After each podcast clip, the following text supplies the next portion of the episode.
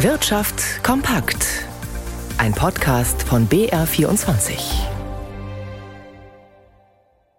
Mit Ralf Schmidberger. Die Europäische Zentralbank hat an ihren Leitzinsen nichts geändert. Damit bleibt der Zinssatz, zu dem sich Banken frisches Geld bei der Notenbank besorgen können, bei 4,5 Prozent.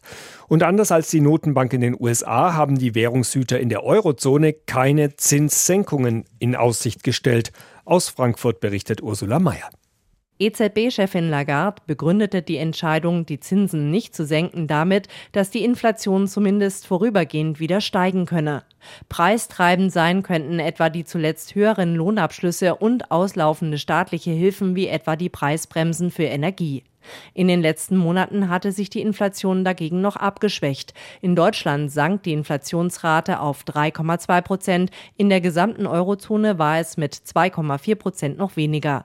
Ihr Inflationsziel von 2 Prozent wird die Zentralbank nach eigenen Prognosen trotz allem erst in zwei Jahren erreichen. Ob und wann es die erste Zinssenkung geben wird, ließ EZB-Präsidentin Lagarde offen.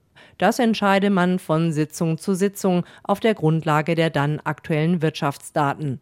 Lagarde zeigte sich zuversichtlich, dass sich die zuletzt schwächelnde Wirtschaft in der Eurozone schon bald erholen werde, auch dank einer anziehenden Nachfrage aus dem Ausland. Im Wirecard-Skandal hat die Staatsanwaltschaft München nun Anklage gegen einen weiteren ehemaligen Vorstand des Zahlungsdienstleisters erhoben. Die Ermittler werfen dem langjährigen Finanzvorstand Burkhard Ley unter anderem Marktmanipulation, gewerbs- und bandenmäßigen Betrug und Untreue vor. Ley habe als Finanzvorstand und später noch als Berater des Vorstands zusammen mit Ex-Wirecard-Chef Markus Braun und anderen Spitzenmanagern Umsätze manipuliert, indem er dabei geholfen habe, das angeblich milliardenschwere Geschäft in Asien vorzutäuschen, teilten die Ermittler mit. Wirecard war vor über drei Jahren zusammengebrochen, als aufflog, dass auf Treuhandkonten in Asien 1,9 Milliarden Euro fehlten.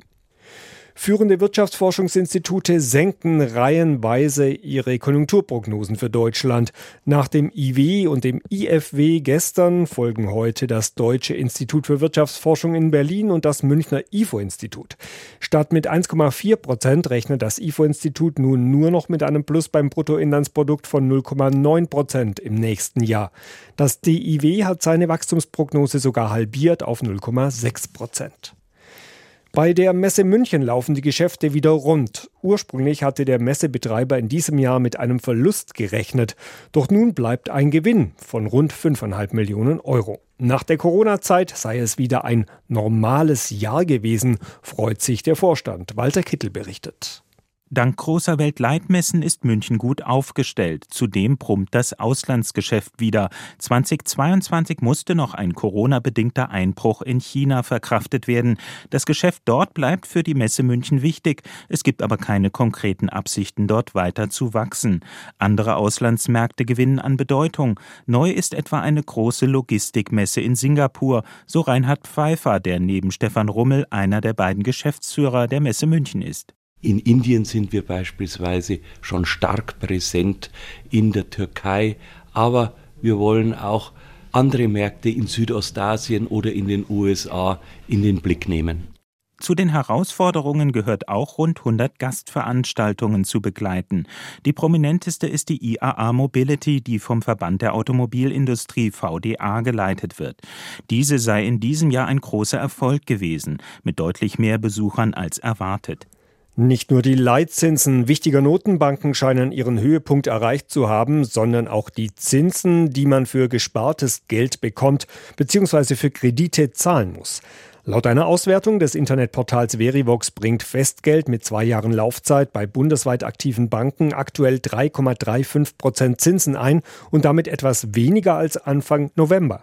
Bei Baukrediten für zehn Jahre sind laut dem Portal Check24 die anfallenden Zinsen auf nun rund 3,1 Prozent zurückgegangen.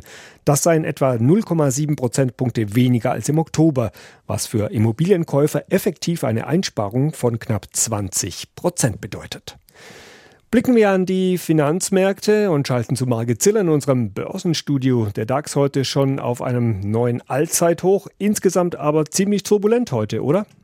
Oh ja, das muss ich wirklich sagen. Äh, ich hatte zwischendurch ziemlich Panik, weil ich dachte, die Börsensoftware gibt ihren Geist auf, weil binnen weniger Minuten kein einziges Pünktchen mehr auf dem Pluskonto war beim DAX.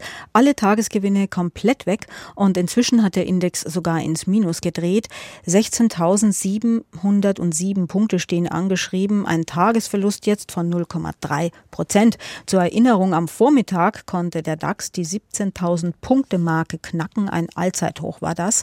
Und Auslöser für die Kehrtwende am Nachmittag war ein einziger Satz der EZB-Chefin, man habe im Rat überhaupt noch nicht über Zinssenkungen gesprochen, das sei kein Thema gewesen. Und damit steuert die EZB die Erwartungen der Profis natürlich in eine ganz bestimmte Richtung, bewusst. Sie warnt vor allzu viel Euphorie indirekt. Der Euro dagegen ist weiter im Aufwind bei Kursen um einen Dollar 0,975 und die Wall Street mit dem Dow Jones ist weiter auf Rekordkurs.